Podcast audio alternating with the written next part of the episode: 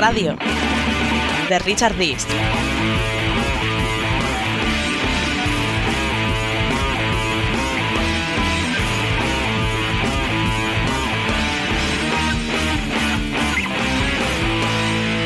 Me enseñaron cuando, cuando entré en el periódico que es muy bonito de hacer, que es el contenido de sensaciones. ¿Crees que volverá a quedar en blanco el Real Madrid esta temporada? Tiene muchas opciones. Lo mismo que dije el año pasado. Yo creo que, por ejemplo, para Europa no le da. El Madrid está saliendo adelante. Tiene pinta de que no le va a dar para llegar hasta el final o para ganar la Copa de Europa. Veremos si jugando con 16 te alcanza para cuando venga el momento de gasolina y poner la sexta velocidad para atacar la Champions. Viendo que no hay cambios, que juegan 14 futbolistas, ¿Te da con esto? hay una sensación de que dentro de dos meses este equipo está desfondado. Nuestros oyentes, cuando el Madrid se caiga en abril, por lo menos lo habrán sabido desde octubre. Si el Madrid sigue por este camino, tarde o temprano, va a caer. Si el Madrid guanyes aquesta Champions, és la Champions més injusta de la història de les Champions. Si nos ponemos las grabaciones ahora mismo de enero, febrero, teníamos que, re- que retirarnos. No sé cuántas cosas hemos dicho desde que empezó la temporada y no hemos clavado ni una. Cabalística pura y dura. Cabalística. Aquí estamos haciendo cabalística. El radio de Richard Dis.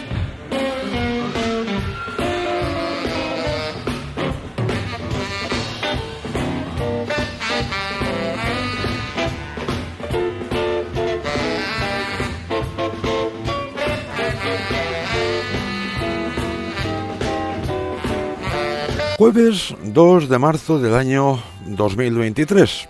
Esto es el programa 2479 del radio. Solo me quedan 21 más para los 2500. Y como es jueves, ya sabéis, a medianoche, el primer palo, el radio y al infierno con los Tataglia.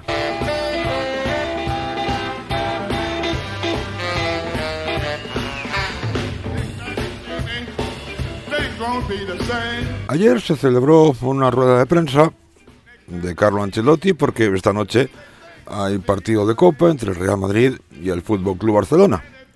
Por cierto, hoy también ha habido a mediodía una rueda de prensa de Medina Cantalejo y Andreu Camps de la Real Federación Española de Fútbol para hablar del asunto Barça Negreira. Ya os adelanto que ha sido baño y masaje, lavado y enjuague, absolutamente nada, nada de nada en esa rueda de prensa. Supongo que mañana hablaré de ella, pero de la rueda de prensa ayer de Ancelotti quiero quedarme con un par de preguntas. Esta, esta es increíble. Miguel Ángel Tontoribio. Quería preguntarle para usted qué sería una buena temporada. Ya han ganado dos títulos. Si para usted una buena temporada sería ganar un título más, dos títulos más, como en 2014, o ganar los tres títulos. Estudiar una carrera, aunque sea la carrera de periodismo, que hasta yo me la saqué con buenas notas, para luego preguntar esto en rueda de prensa. Otra pregunta, en este caso de María Morán, de Gol, es decir, será una, una trabajadora de Manolo Lama, el trilero mayor del multiverso, cuya pregunta emitieron de esta manera en el partidazo de Cope. ¿Cree usted que en- Barcelona ya está activado el cagómetro? El cagómetro, un aparato que mide los cagahercios, inventado y patentado por Thomas Wass. En realidad la pregunta había sido un poco más larga, pero claro, quedaba mucho mejor y más impactante emitir solo esta parte. ¿Tiene el Real Madrid mañana la posibilidad de noquear al Fútbol Club Barcelona y ponerle nervioso en esa eh, pelea por el título de Liga? Vamos, lo que aquí en España llamamos el cagómetro. ¿Cree usted que en- en Barcelona ya está activado el cagómetro?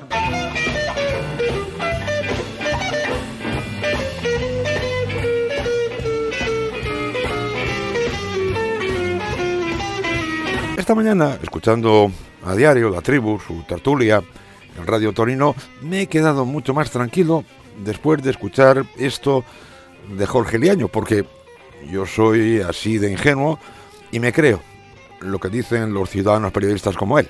El antimadridismo que bien representa Iván San Antonio y Jorge Liaño. eh, los- Yo- yo no he dicho los- nunca que sea antimadridista. de Yo los- sí que lo peri- mucho. Minutos más tarde, y hablando de ese tribunal que se llama TAS, Iván San Antonio, que sí había confesado haber dicho que era antimadridista, dijo que esa situación del partido Cádiz-Elche le había recordado algo. Escuchad, atención, a la respuesta de Jorge Liaño. Esto me recuerda al- a la liga que nos robaron a nosotros en el Camp Nou. Ah, no, no, no volvamos al Barça Madrid. No volvamos al Barça Madrid. ¿Cómo que al Barça Madrid, Jorge Liaño? Pero si aquel partido fue entre el Barcelona y el Atlético de Madrid en el Camp Nou. Y el Atlético se llevó la liga. No, pero él, él no tiene en la mente al Madrid para nada malo nunca.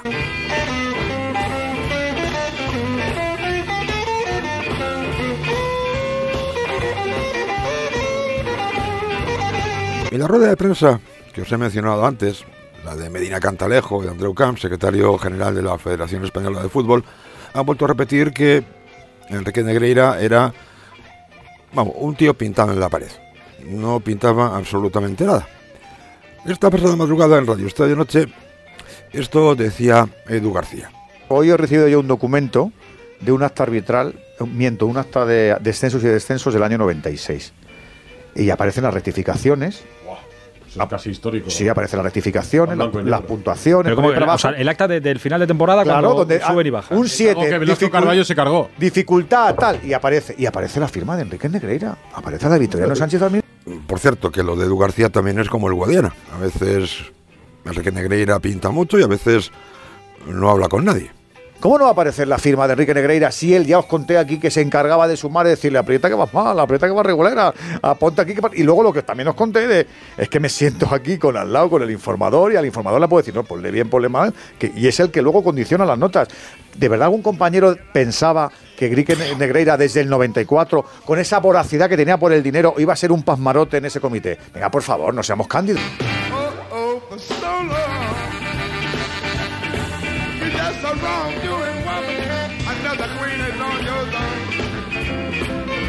Y hoy tengo dos cumpleaños que felicitar. El de Juan Carlos, que cumple 60, y el de Isaac, que cumple 45. Muchas felicidades a los dos. Me habéis pedido los dos la misma música, así que os complaceré al final.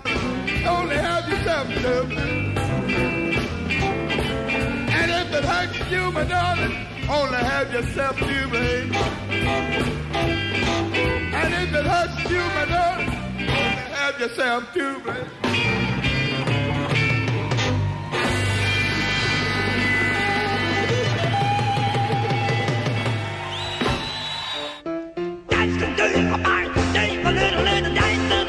¿Hay algo mejor y más maravilloso que llegar a casa y que te digan en casa?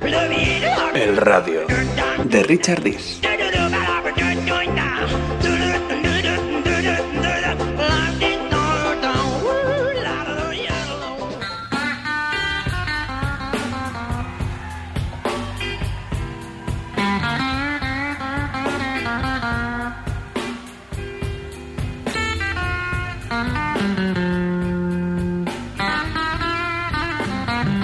El partidazo de la cadena Cope comenzó anoche, como todas las noches, a las once y media. Jorge Javier Castaño, como siempre, hizo una especie de sumario de los temas de actualidad. Que si el partido de Copa entre Osasuna y el Athletic, eh, que si los partidos de la Youth League, del Barça, del Madrid y del Atleti, que si la Liga Inglesa, que si la Copa Inglesa, y un montón de noticias más a lo largo de exactamente 18 minutos. Casi 20 minutos después de comenzado el programa, dio por concluido el sumario. Bueno, no, no, porque casi se le olvida algo. Y eh, yo creo que está, que está todo, ¿no? Ah, bueno, lo de Negreira. Fíjate qué tonto y despistado soy, que me he olvidado del asunto este de Negreira, del que casi no hemos hablado en los últimos días, que es mm, algo tonto y baladí. ¿A qué se refería Jorge Javier Castaño? Pues a una nueva noticia publicada por El Mundo. En la nueva información de El Mundo, eh, que ya han publicado en la edición digital y en la edición de Orbit y que mañana leerán en el papel, y es que eh, el que fuera mm, vicepresidente del CTA eh, llegaba a retirar mensualmente de su cuenta corriente durante la etapa en la que cobraba eh, del Fútbol Club Barcelona hasta 20.000 euros en efectivo. 20.000 euros en efectivo, ¿eh? Eh, una cantidad muy, muy importante. Así que Enrique Negreira, 20.000 pavos al mes sacaba de su cuenta en metálico. Luego escucharemos que mm, en realidad, según Ángel García, son de entre 10.000 y 20.000 euros al mes, pero incluso así, aunque fueran 10.000, 15.000, es una cantidad bastante importante. Y claro, Paco González se preguntaba el destino de ese dinero. ¿A dónde iban? Esa es la gran pregunta. Claro. 20.000 euros en efectivo, pues es una cantidad que... Pues sí, igual es que no confiaba en los bancos, pero si no, si fuese así, sacaría todo. Igual lo iba acumulando en, ca- en cajas eh, de zapatos en, en su casa, no sé, como se solía decir con el chiste, dentro de un calcetín. Pero nosotros, en el partidazo de la cadena Cope, como somos profesionales reputados y serios, sobre todo muy serios, estos asuntos no nos los tomamos a broma. Bueno, o tal vez Dani Senabre sí, secundado por el resto. Sales a tomar algo y al final se te Sí, complica te lías, un poco. te lías, te lías. Pues, pues te digo una cosa, se está poniendo la vida que como te líes un Sí, poco sí. en Madrid Cuatro en Barcelona, leche. eh, claro, claro, claro.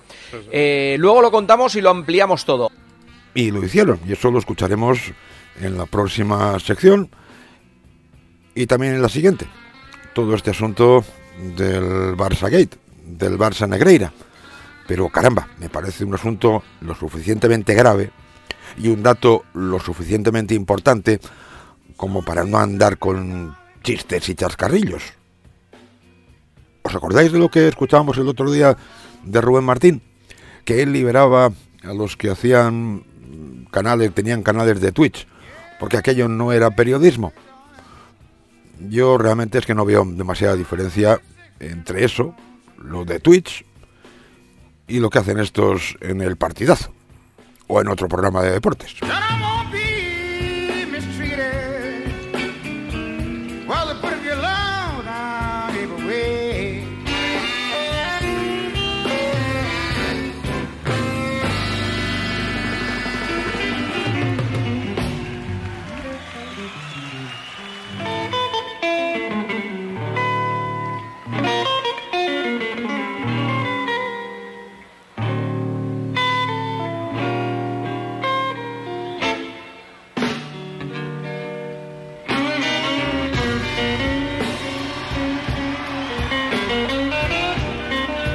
Como os he dicho en la anterior sección, Jorge Javier Castaño se acordó, le vino así la inspiración de repente a las 23 y 48 y dijo, ay caramba, sí, no, que tengo una noticia aquí sobre el Barça Gate, el Barça Negreira escándalo.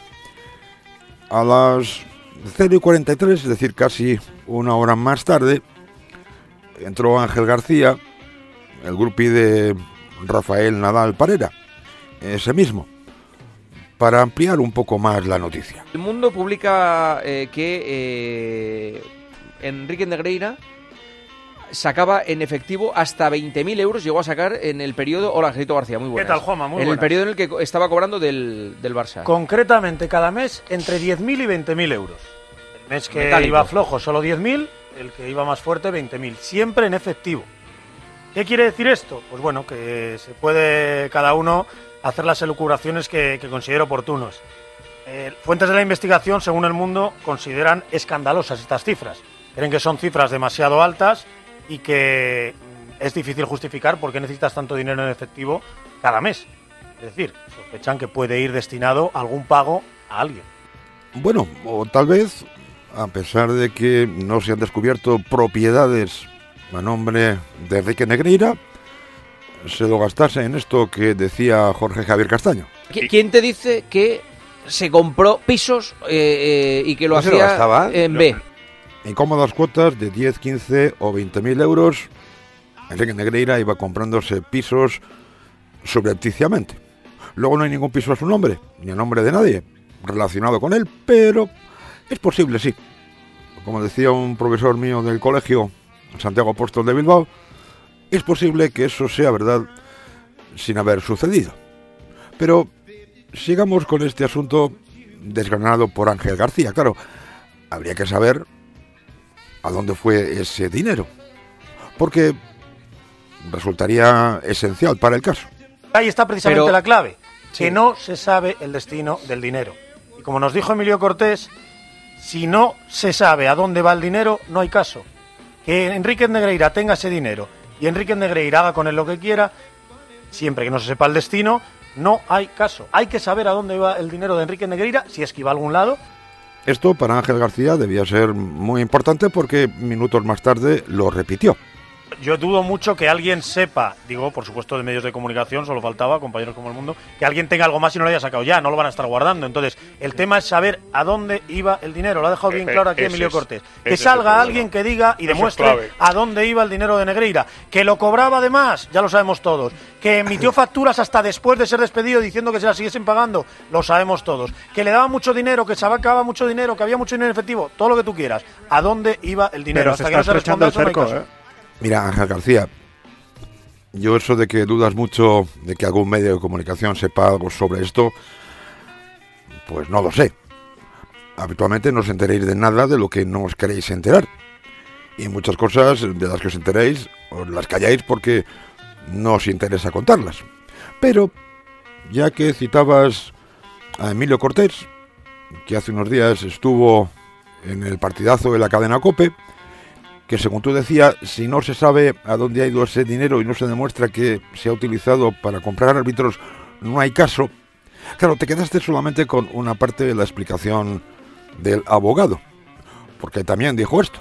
El cohecho, Paco, es un delito muy especial, porque se consuma, se perfecciona desde que se ofrece o desde que se recibe. No hace falta que se lleve a cabo aquello por lo que pagas. Es decir, que si en este caso el Barça hubiese pagado a Enrique Negreira para favorecerle arbitralmente, aunque ese hecho de favorecerle no se hubiese producido, el delito de cohecho estaría ahí. Pero sigamos escuchando cosas de esta pasada madrugada. Por ejemplo, Paco González apuntaba a un posible destino de ese dinero que Enrique Negreira sacaba en metálico de su cuenta, asociando, asimilándolo, más bien, o comparándolo con un caso actual que tiene mierdada la política, el caso del tío Bernie. O para repartir o para gastar en algo. La Eh, sospecha- sospecha la fiscalía es que es para repartir y que parte de eso volvía al. Eso es, al- porque al club. ninguna de las La sospe- empresas- El rumor que hay en Barcelona es que era para un gasto del que se acababan beneficiando algunos árbitros. Eh, que no puedo especificarlo porque es un poco. Mejor, González. Tío. Relaciones públicas. Tío Bernie, ya sabéis, un individuo del PSOE que se dedicaba a organizar fiestas con empresarios, con prostitutas, cocaína y todo lujo de aditamentos recreativos. aunque el mundo sigue diciendo que el destino del dinero es un misterio, eh, creen, creen gente cercana a la investigación que la próxima semana la fiscalía va a dar traslado al juzgado, va a judicializar el tema y ahí ya empezaría el circo. Llamar a declarar a todo el mundo implicado y empezaría el, juzgado de instrucción a trabajar. Pues no lo entiendo, porque si según tú, si no se sabe a dónde va el dinero, no hay caso, ¿para qué demonios van a presentar la querella ante el juzgado, los de la Fiscalía de Barcelona?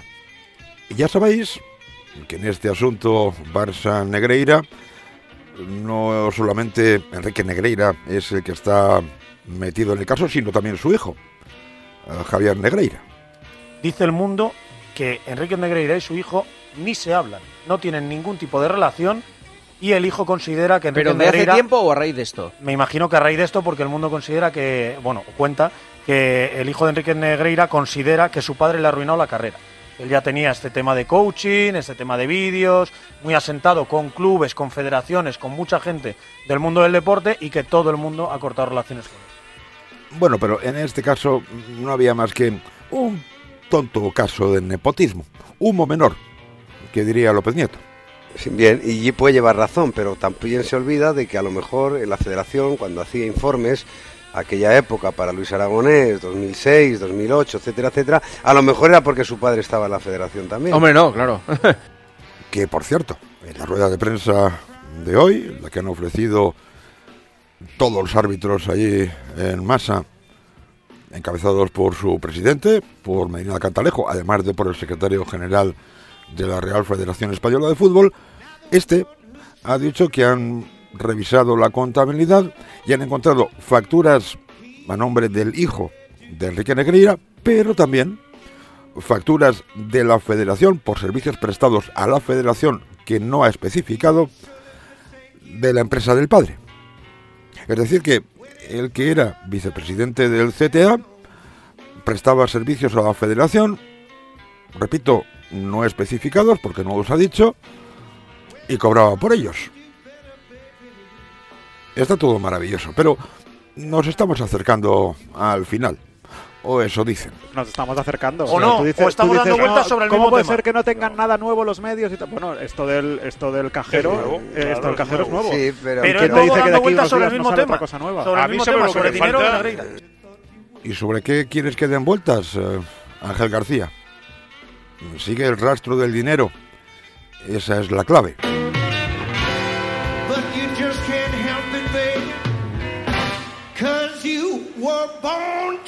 Be no good.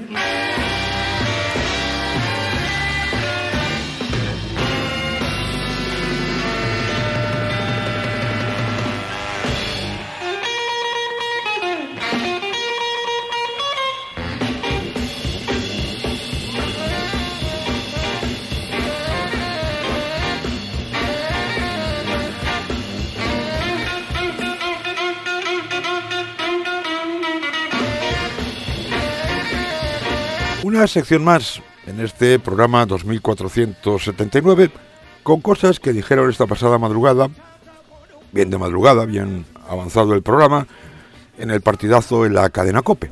Por ejemplo, sobre el silencio de algunos estamentos, esto decía Guillermo Uzquiano. Cuando se habla de que por qué no han hablado antes los árbitros o, o por qué no ha eh, entrado algún club a denunciarlo, yo creo que la gente está esperando a que acabe saliendo todo, porque es que eh, tenemos la sensación de que falta algo gordo por salir, ¿no? ¿Y si no sale? Caramba, están esperando y no pasa nada. Por ejemplo, en la rueda de prensa de hoy podría haber estado Sánchez Arminio, jefe directo como presidente del CTA de Enrique Negreira, pero no ha estado.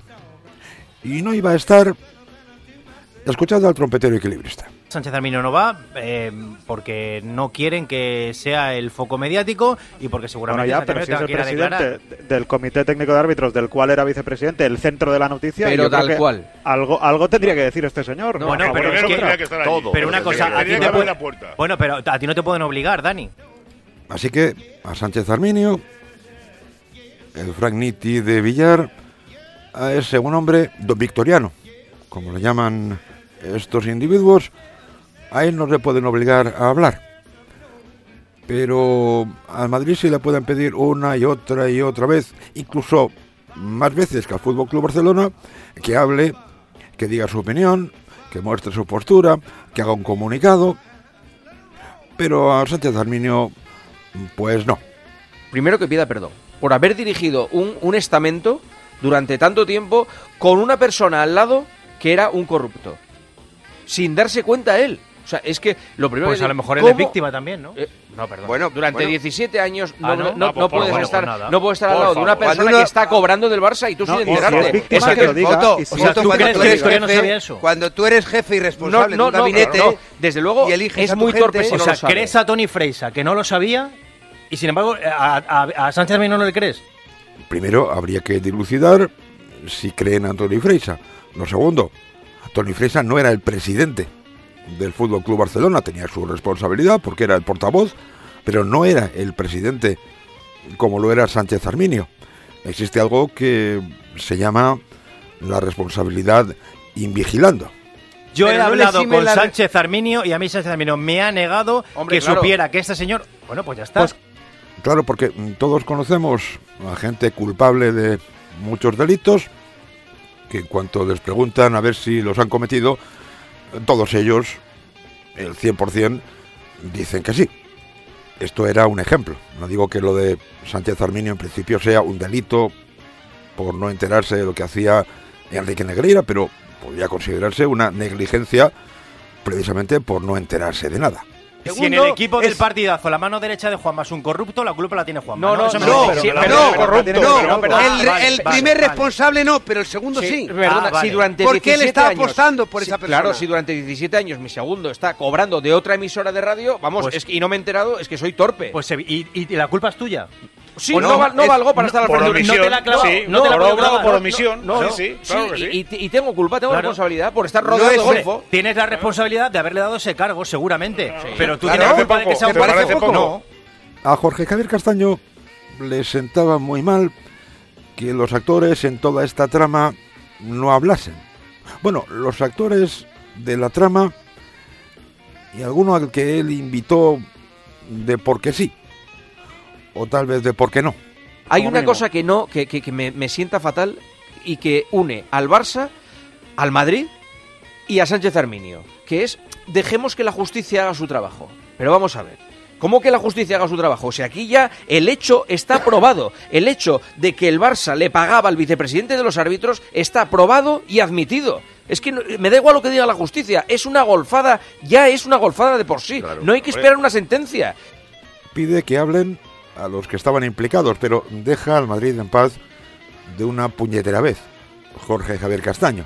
Ah, según el trompetero equilibrista, Sánchez Arminio va a hablar. ¿Cuándo? Escuchad. Yo he hablado con Sánchez Arminio y a mí me ha dicho que eh, cuando se sepa más, ca- eh, cuando la investigación avance, que va a hablar. Y con Sánchez Arminio vale, pero lo que dijo el otro día Emilio Butracaño de vamos a respetar los tiempos de la justicia, al trompetero equilibrista no le vale.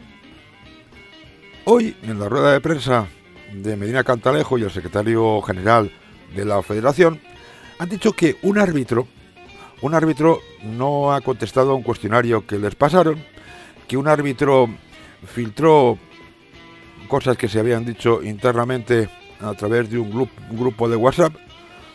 Se han negado contumazmente a decir el nombre de ese árbitro, aunque en la cabeza de todo el mundo estaba el nombre de Estrada Fernández, actualmente árbitro de bar, única y exclusivamente de bar. Y esto decían en el partidazo sobre este buen hombre. El que Pues, sí pues, puede hablar es Estrada para explicar por qué se querella con eh, Negreira y no con el Barça. Según Ángel García, la querella de Estrada Fernández es, por decirlo suavemente, una porquería. Fouto sabe por qué no habla Sánchez Armenio, Fouto sabe por qué ha hecho lo que ha hecho Estrada Fernández. Yo he hablado con gente que sabe de esto y no solo Emilio Cortés, y lo que te dicen es que la- lo que ha presentado Estrada es papel mojado. Sí, que, que no sirve para nada, que encima se han equivocado, hasta se ha equivocado eh, en la forma de presentarlo, el objeto de la denuncia y todo, o sea que, que eso es papel mojado. Más importante que la segunda parte de lo dicho por Ángel García es la primera. Fouto sabe, Fouto sabe, el trompetero equilibrista sabe, pero caramba, no os lo cuenta. ¿No es esa la labor de un ciudadano periodista? Contarnos las cosas que sabe. ¿Por qué no nos las cuenta? Ángel García, si tú también lo sabes, ¿por qué no nos lo cuentas? Bueno, tal vez es porque os dedicáis a hacer proclamas como esta y hacéis el ridículo. Y limpiar su imagen, que ha habido mucha gente que por culpa de este señor pues se la ha dañado, porque sin ninguna prueba se está acusando a unos, a unos profesionales y a unos jueces deportivos de, de ser imparciales. Terrible, ¿verdad? Realmente terrible que seas juez y te acusen de ser imparcial. Es que ya ya ni saben hablar. Por cierto, Estrada Fernández, que es árbitro de VAR, esta jornada próxima de liga no va a actuar como árbitro de VAR, sí como árbitro a VAR, que es, digamos, el ayudante del árbitro principal de VAR. ¿Tendrá algo que ver eso de que se haya podido intuir que es el árbitro traidor, el que se ha salido del redil para presentar por su cuenta y riesgo una querella contra Negreira, no contra el Barça? Pues eso no lo podemos decir con toda seguridad porque no se les ha dado la gana de decir su nombre ni a Medina Cantalejo ni a nadie esta mañana en la rueda de prensa. Pero bueno, ya sabéis, Roma no suele pagar traidores. Y en el Lampa tenemos códigos de honor.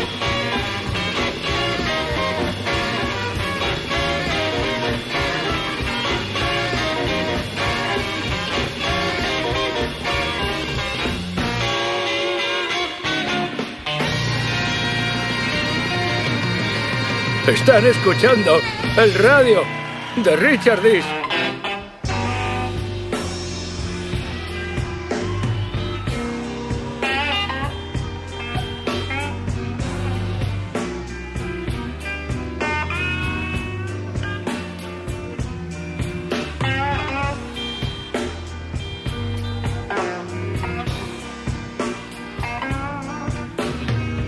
Cambiamos de emisora y de programa en este espacio 2479 del radio y pasamos de la COPE a Radio Torino, del partidazo a goles.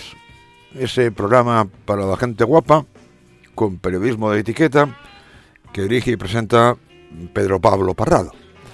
Y si lo del partidazo fue esperpéntico, lo de goles ya no sé ni cómo calificarlo. Parrado tuvo a uno de sus expertos arbitrales, el otro es Pérez Burrul, para que hablase del asunto Barça Negreira. Y este segundo experto arbitral no es otro que Babel Fernández, que ya de entrada, sin anestesia ni nada, soltó esto. Con esto se pretende, pues eso, lanzar un mensaje claro, eh, sin, con la total transparencia y como digo, de para dar carpetazo ya de una vez a esto, porque es que esto es un sin vivir, eh, Pues Pedro. sí, esto, es esto al final no beneficia a nadie. dar carpetazo, es decir, cerrar el asunto con, se supone, el manifiesto que hoy ha leído después de la rueda de prensa, o mejor dicho, antes de la rueda de prensa, pero después de las exposiciones preliminares, uno de los árbitros. Dar carpetazo, cerrar el asunto, porque es un sin vivir. Bueno, si han pretendido dar carpetazo con lo que han dicho esta mañana, yo creo que han conseguido exactamente todo lo contrario. Sí, muchas protestas de somos honestos y honrados a carta cabal. El que quiera que se lo crea. Como por ejemplo Parrado. Yo creo que hay que cerrar esta historia y que la gente sepa que hay eh, honestidad absoluta en el mundo de los árbitros, porque para mí es fundamental, si no siempre lo digo. Ya lo sabes, Pablo, hay que cerrar el chiringuito. Y no quiero, y no qui- quiero cerrar ningún chiringuito, ¿eh? Claro, porque se me acaba el chollo, el modus vivendi. Caramba, Parrado, el otro día cuando hablabas con el abogado Roberto Rodríguez, no pensabas exactamente así. Que Habrá gente que no se lo va a creer, que mañana va a ver la- el resumen o lo va a ver en directo y, y no se va a creer nada. Pero bueno, que de estos ya hay todos los días. Pero bueno, Y pronunciarse en voz alta, ¿eh? Eh, Eso Y es. decir lo que en realidad ha pasado, que es lo que quiere saber la gente. Pronunciarse en voz alta, lo han hecho. No han hablado bajito, ni se han callado. Eso sí, claramente, me temo que claramente no han desvelado ningún detalle, porque unos eran detalles reservados que no se podían decir, entre otras cuestiones porque entorpecerían las investigaciones en curso o hay que trasladar esos detalles primero a otras instancias como UEFA. Y aquellos que sí podían decir como quién es el árbitro que no ha rellenado el cuestionario que pasaron a todos los colegiados tampoco han dicho el nombre ha quedado ahí la nebulosa de que pueda ser Estrada Fernández pero pero nada más y escuchad cómo denominaba Pedro Pablo Parrado a Enrique Negreira y cómo le calificaba Pavel Fernández. Y el ascensorista este Negreira, que iba todos los meses al banco, mañana sale en el mundo publicado, ¿eh? y, y Sí. pillaba 20.000 euros en metálico en cash. eh, vamos, fresquito. un golfo. Un golfo parrado, un golfo. Bueno, eh, flaco favor a los árbitros.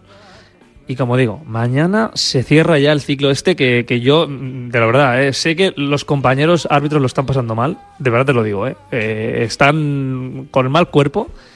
A propósito de esto del ascensorista, Pedro Pablo Parrado también llama Popeye a Luis Rubiales, presidente de la Real Federación Española de Fútbol. Espero que si algún día de esto se me ocurre algún mote para él, no se me enfade. Parrado también se quejaba de algo que había hecho la Liga, relacionado también con los árbitros, con Sánchez Arminio en concreto, pero no en el marco de este escándalo Barça Gate, sino en el de la famosa Operación Sule, que por ahí anda perdida y durmiendo el sueño de los justos. La Liga.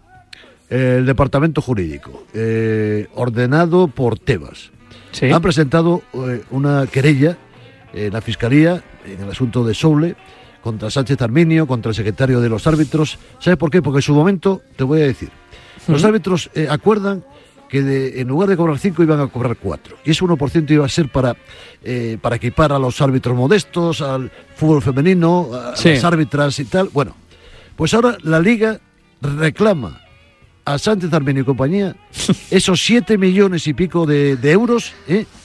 que bueno, que eh, ellos piensan que hubo apropiación indebida y acusan a, la- a- a- hasta Villar está metido en el tema. Fíjate, hasta mi amiguito Ángel María Villara, que ya ha tenido dos veces en el programa desde que comenzó la emisión del mismo.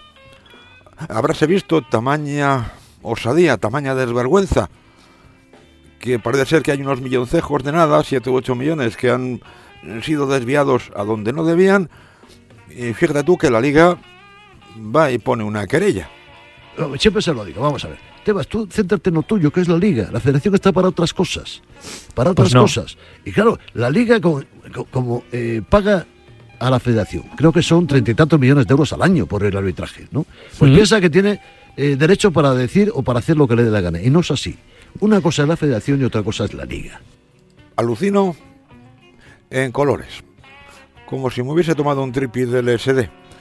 Exactamente lo mismo, pero todavía puedo alucinar más.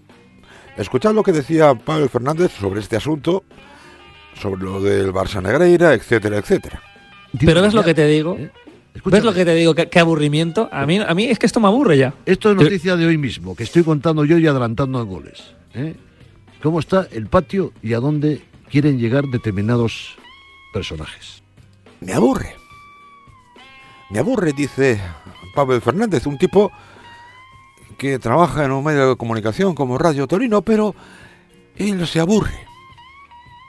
Y por no hablar del otro, claro. Determinados personajes, fíjate hasta dónde quieren llegar. A dilucidar dónde se desviaron esos ocho milloncejos de nada. Una fruslería. Y todo esto perjudica, evidentemente, a los clubes, a los equipos, pero también a los árbitros. Todo esto, todas estas guerrillas que hay entre la liga y la federación, todo esto a quién perjudica. ¿Quiénes son los perjudicados? Pues mira, te lo voy a decir yo, Pablo Fernández. Nosotros, el populacho vil, somos los realmente perjudicados. Y en nosotros no pensáis ninguno.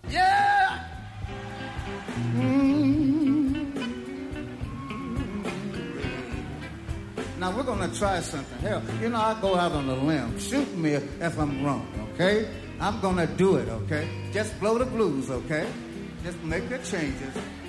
Don't pay me, play the blues. Listen. Estoy inspeccionando las obras del casoplón oficial de Richard. Solo le quedan un par de detalles, así que todos, incluidos los pellizquitos, a comprar camisetas en latostadora.com barra el radio y a donar en el radio.es. Desde Maldivas, el radio de Richard Dis.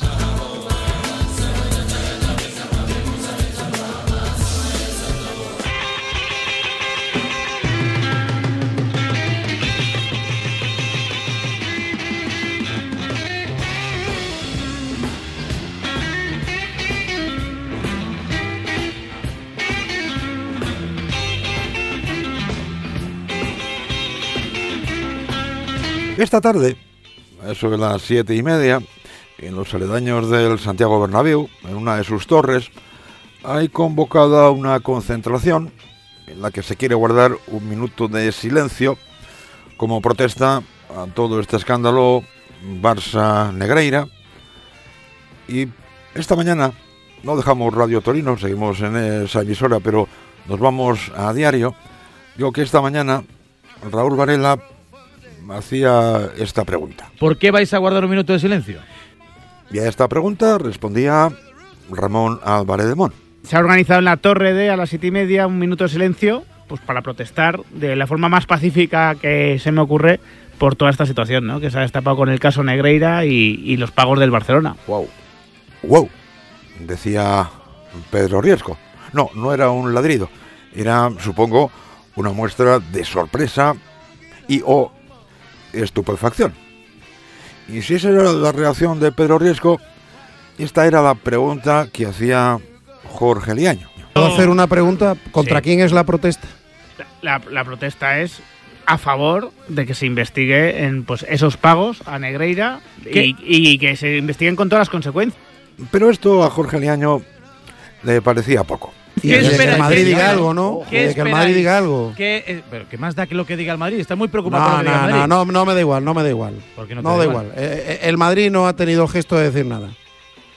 Bueno, Butragueño el entiendo otro yo día- que la afición del Real Madrid, el entiendo otro yo día- que la afición del Real Madrid tendrá un poco que pedirle a su presidente que diga algo, ¿no? Butragueño el otro día, que es el portador del Madrid, dijo que, que prudencia, pero que convenía investigar esta situación. Ramón Álvarez de Mon es de los que piensan que sí, que el Madrid debería decir algo, pero tal y como se están poniendo las cosas, yo creo que se lo está empezando a replantear. Yo también le pediría, yo, también le pediría al Real Madrid. Yo también le pediría al Real Madrid que dijese algo. Eso no tengo ninguna duda de que se lo pediría. Y ya lo he explicado aquí. Pero Sí, sí. también tanta insistencia por parte de mucha gente en que lo diga, a lo mo- me, me hace pensar incluso si no puedo estar yo equivocado. Sí, porque es curioso que le están pidiendo más al Real Madrid que hable y se posicione, más veces le están pidiendo que haga eso que al propio Fútbol Club Barcelona, que es quien está metido de hoz y coz en todo este escándalo. Porque no olvidemos que fue el Barça quien pagó los dineritos a Enrique Negreira. Esta era la opinión de Pedro Riesco sobre, el- sobre ese minuto de silencio, después de decir, wow, añadió esto. Yo, yo, ¿Por qué? yo lo del minuto de silencio no acabo de entenderlo muy bien. Bueno, es un gesto simbólico, hombre. es Una cosa que, que- ¿qué vas a hacer? Pues, Ya, pero escucha. pues ya está. yo creo, pues- pero yo creo, ¿eh? Pues eh, cuando de- fue Figo de- al Cando, eh, el Sport regaló mi humilde billetito, opinión. ¿verdad, San Antonio? ¿Te acuerdas? Bueno, Eh. rega- regaló un póster eh, verde eh, con, con la. Cómo cara se ríe el rulo, ¿eh? Cómo se ríe. billete, sí. Al- alguno tendrás A mí me parece, me, pa- me parece eso mejor que tirar billetes al campo. iniciativas que ha tenido Sport. La otra fue ficharte. La otra fue ficharte a ti. Una vez más, sinceramente no sé de qué demonios se ríen. Y aquella iniciativa del Sport, también secundada por Mundo Deportivo y por prácticamente todos los ciudadanos periodistas de Barcelona que convirtieron la vuelta de Luis Figo al Camp Nou en un verdadero infierno. Infierno por el cual, por cierto, el Barça no fue sancionado. Pero les hace muchísima gracia. Iba a decir que no entiendo por qué, pero me temo que sí lo entiendo. Y sobre la rueda de prensa de hoy, todavía obviamente no se había producido, esto, esto decía Ramón Álvarez de Mon. Han empezado muy mal porque lo primero que se ha vendido es que este era un hombre de paja que pasaba por ahí de vez en cuando, pero que realmente ca- casi que nadie lo conocía. lo- lo diga. Era, era el vicepres- era el vicepresidente de- del Ese Comité sí. Técnico de Árbitros. Ya Ya hemos tenido versiones de que hacía informes técnicos sobre los árbitros, por lo tanto incidía mucho en sus valoraciones. eh, comunicaba los ascensos y descensos. Empezaron muy mal los representantes de los árbitros hablando de que este hombre era casi un desconocido por ahí, cuando hemos sabido que el hijo estaba implicado profesionalmente también con los árbitros y que realizaba labores de coaching. e informes y asesorías para la Federación Española de Fútbol, para la selección, por ejemplo. De hecho, uno de los pagos que le hicieron, lo han desvelado esta mañana, fueron, una vez fueron 13.000 euros como prima porque la selección había conseguido ganar la Eurocopa de 2008. Y a Javier Negreira, Romero, creo que es el segundo apellido, le correspondían 15.000 pavos. No está mal, ¿verdad? A mí los mensajes de unidad, en este caso, eh, tienen el peligro de que yo no tengo por qué dudar de cualquier persona en, en particular, pero que en ese colectivo pueda haber alguien que no sea 100% íntegro, yo creo que ahora mismo tenemos eh, muchos motivos para pensarlo. Y de nuevo nos estamos centrando única y exclusivamente en el corrupto, en Enrique Negreira, y no en el corruptor. Claro, este mensaje conviene mucho a gente como Iván San Antonio. El vicepresidente de los árbitros no era muy íntegro. Para empezar. Y para seguir, Joan Laporta, Sandro Rosell, José María Bartomeu, e incluso dicen que Joan Gaspar. Pero esos, por lo visto, no son mencionables. Sí es mencionable Estrada Fernández, del que esto decía sin aclarar absolutamente nada Raúl Varela. Bueno, yo creo que en el caso de Estrada hay algún interés paralelo. Me parece ¿Ah, a mí, ¿eh? teniendo en cuenta que parece que ya está tomada la decisión de que los eh, serán renovados Ah, todos viene- los árbitros viene de bar, sí, sí. los de, la sala BOR. Creo que hay elecciones también en la Federación Catalana de Fútbol. Quizá también por este motivo comparezca hoy el secretario general, el señor Camps, que conoce perfectamente los eh, entresijos ¿no? del, del fútbol catalán.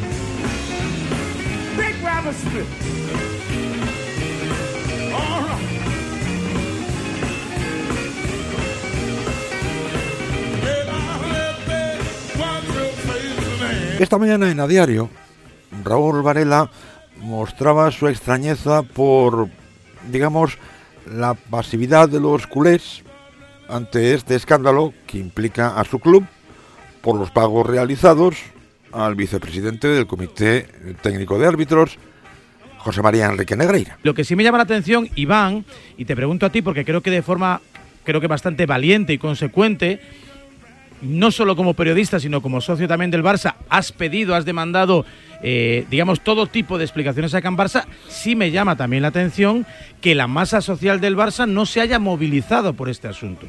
Hay una especie de pasividad, de, parsimonia, de conformismo. Bueno, ya, ya ha dicho la porta, ya ha hecho ahí dos chascarrillos, ya hemos mandado dos notas y aquí paz y después gloria. Y si ganamos hoy en el Bernabéu, pues fenomenal. Varela se planteó que si esto mismo hubiese sucedido con el Real Madrid y el implicado en lugar de Joan Laporta, actual presidente, aunque había más en el pasado, era Florentino Pérez el que hubiese pagado a Enrique Negreira, él planteaba, Varela planteaba, que la reacción de los socios y aficionados simpatizantes madridistas habría sido distinta. No lo sé, no tengo la certeza, pero sí tengo la, la sensación de que si esto le afecta a Florentino, hoy sale aquí el socio 554. ¿Cómo? Sale un No, hombre, vice- no, va, sale un vicen- eh, aquí, Yo- no, es que ve- ibas muy bien. No, ibas no, muy no, bien, Raúl. hombre, por favor. Ibas muy bien. Hombre, ibas muy bien. iba muy bien. hasta que ya has sacado eh, la oposición que le harían los socios a Florentino. ¿eh? Que, que me, pa- me Eh, parece que Iván, gobierna, Iván, gobierna el Madrid. En, si en el Real Madrid se, se sacó un eh, presidente por Ramón colar a Alonso gente lo la cargaron, vamos, eh, eh. Por un momento tem- temí por la salud de Iván San Antonio porque no le daba la respiración, no le salían las palabras. En Barça los socios nunca dicen nada. Mira, lo de Neymar, lo de Neymar se supo porque un socio lo denunció. ¿Vale? bien, perfecto, Eh, a, a- vale, a. Bartomeu finalmente lo sacaron los socios con una moción de censura. O sea, yo creo que el activismo de la masa social del Barça está fuera de dudas. Lo de Neymar y el famoso socio que casi se tiene que exiliar, Iván San Antonio. Sí, la moción de censura que se planteó contra José María Bartomeu. Pero es que últimamente han aprobado algunas cuestiones en la asamblea telemática sin saber absolutamente nada, temas económicos. Oye, ¿cuánto va a pagar Spotify? Ah, es materia reservada. Oye, ¿cuánto vamos a conseguir por esto? Ah, es materia reservada. Y no se ha hecho absolutamente nada. Y con este caso, Barça Enrique Negreira, que yo sepa, tampoco. Si vosotros este queréis que no. salga cuando vosotros os apetece, No, pues entonces. no, porque Ah, pues- me parece que esto es lo más grave de, de- de No, que pues, le ha ocurrido eh, al Barça en su Yo no sé si se está moviendo algo o no, pero yo entiendo que la masa social así en general, eh, decir que, que no es eh, que no se está mojando en ese tema, bueno, pues a- cada uno tendrá su opinión. Lo que no va, no, no, vamos a ir en masa los socios a poner una denuncia a Gaspar, a Bartomeu, a Rosé y a Laporta porque han pagado dinero al, al vicepresidente del CTA.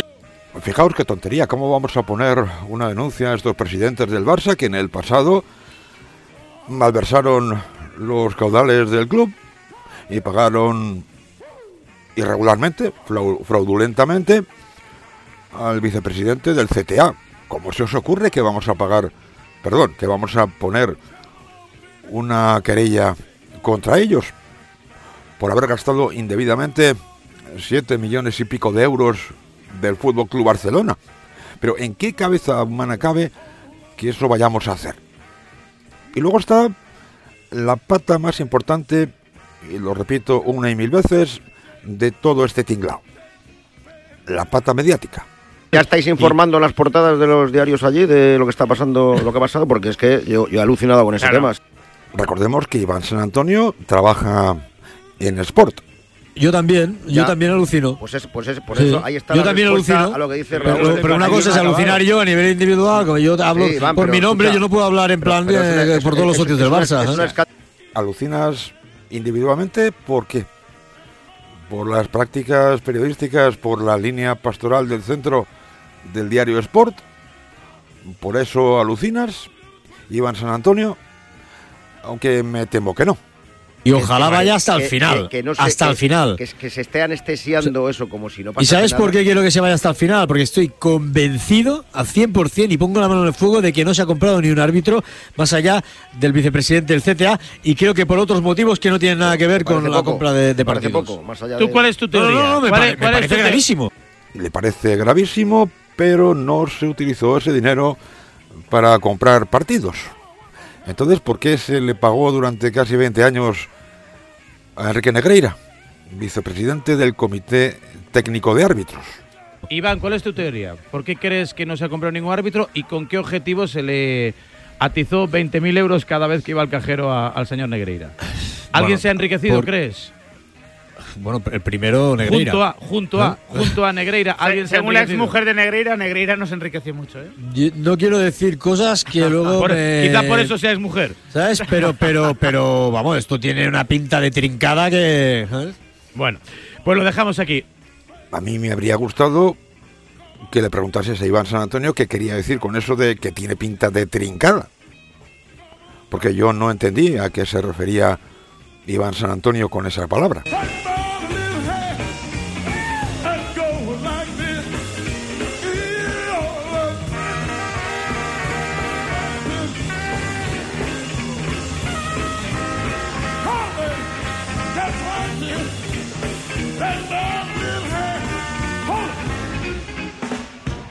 Got a woman way across town, good to me.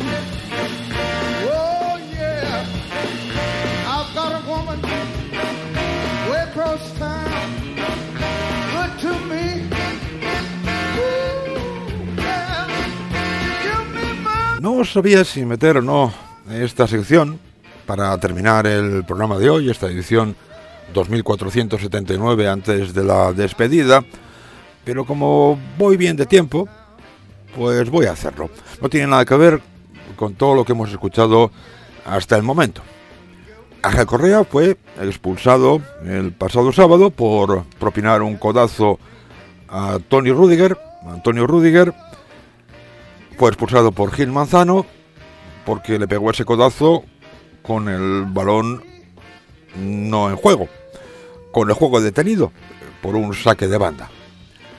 Le ha caído a Ángel Correa, según el comité de competición, un partido. Y claro, esto no es muy normal. Y no lo entendía ni tan siquiera el trompetero equilibrista. Yo esto jamás lo he visto en mi vida, que se aplique un artículo que no tiene nada que ver con la acción, es que lo estima de manera parcial y en lugar de caerle dos partidos, que es lo que eh, en teoría debía haberle caído porque el balón no está en juego en la acción, le ha caído uno. Entonces luego, ¿Habrá comunicado? No creo que haya comunicado y bueno, eh, esperamos que el Atlético de Madrid no tiene nada que ver en esto. Esto es el comité de competición.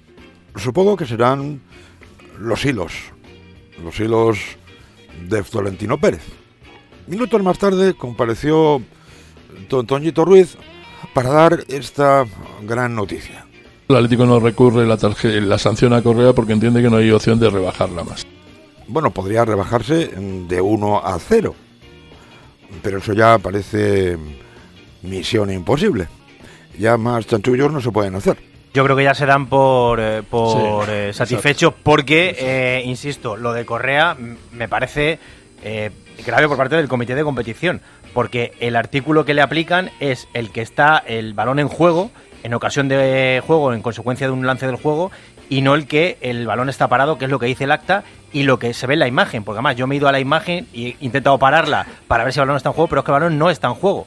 ¿Se podría considerar esto prevaricación? Porque si tú aplicas un artículo que no se corresponde con la realidad, aplicas un artículo como si el balón estuviese en juego y no lo estaba, ¿cómo se podría llamar a esa figura? Lo que no se le puede llamar a Tontoñito Ruiz, y de ahí su apelativo, es eh, muy inteligente. ¿Te Partido- parece injusto que se le haya rebajado un A partido? ver, eh, este Antonio, o le quitas la roja injusto. o le quitas la roja y la dejas en amarilla. O le metes dos. Claro. Pero lo que no puedes hacer es el híbrido. Porque es que eh, esta resolución mañana la van a coger todos los equipos Los y van a son decir. el presente y el futuro. Claro, sí, eso sí, pero tú me entiendes, ¿no, Antonio? Qué chisposo. Los híbridos son el presente y el futuro. Pero oye, tampoco le vamos a dar más vueltas, tampoco nos vamos a extender demasiado en este tema que llegamos tarde a misa. Y está, está, está medias. explicado, está explicado. Gracias, Antoñito, un abrazo. Vale, ¿eh? hasta luego, chao. A- hasta luego. Mensaje rápido eh, y nos vamos con el grupo Risa.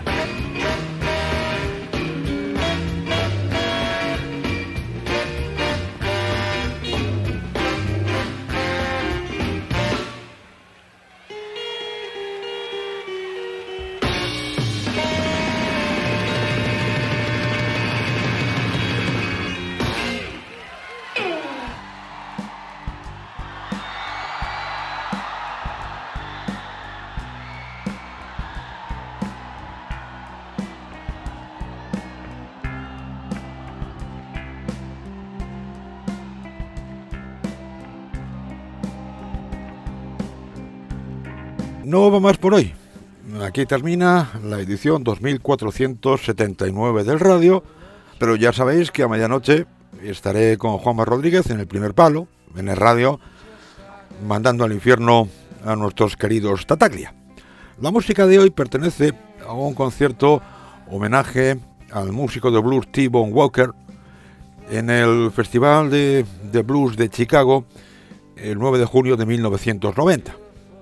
T-Bone Walker había fallecido unos cuantos años atrás, concretamente el 16 de marzo de 1975. En este concierto homenaje participaron músicos como Joe Hughes o Robert Smith, Duke Robillard, Otis Rush y algún que otro más.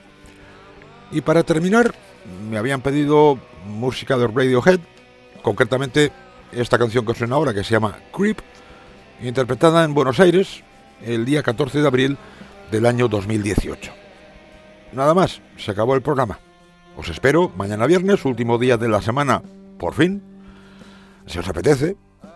Mientras tanto, sed muy felices, disfrutad a tope de la vida y tened cuidado.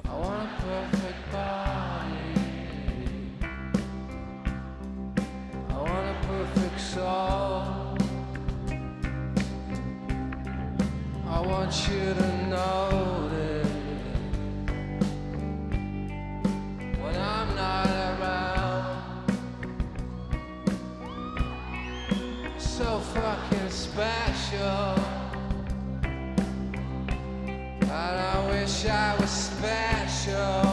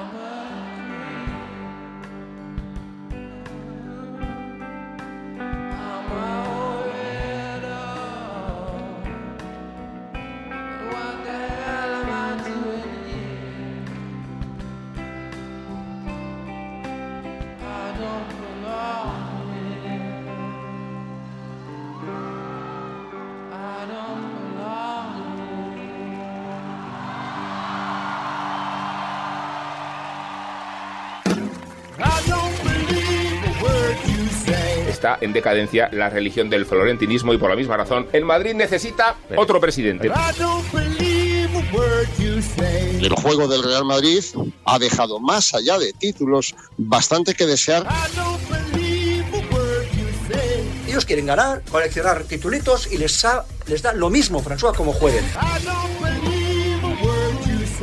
Está aburrido el Madrid, tiene aburrido razón. el está club, aburrido. la no- las noticias, Sí. digo, no aburre el Bueno, juego, mejor, no, no, mejor, estoy mejor. diciendo que, que no hay nada, digamos, muy destacable, no hay, no hay incendio. No le interesa a nadie. O sea, no pasa nada en ese club. Es aburridísimo. Incluso dentro de un propio club, pues que, que haya tiros entre unos y otros. Eso es, bueno, no sé, no sé si hay algo mejor que eso. Para mí es una buena noticia que el Madrid sea un club aburrido, no para la prensa. Somos periodistas, Juanma, estamos buscando el morbo.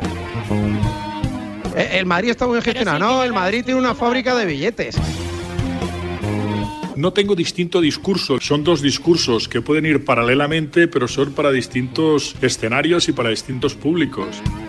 Yo creo que el humo a la gente le gusta. La gente quiere jugadores, claro, pero no, Claro no que lo quiere. preparado para la verdad. ¿Pero cómo se puede ir con la verdad? La No verdad es. España, hombre. Tú dame la pano y si ya pasó hambre, ya, ya robaré Ya, después. pero- Con 62, 63 años que va a cumplir Ancelotti, me parece que para entrar a un equipo de exigencia del máximo nivel ya no te da.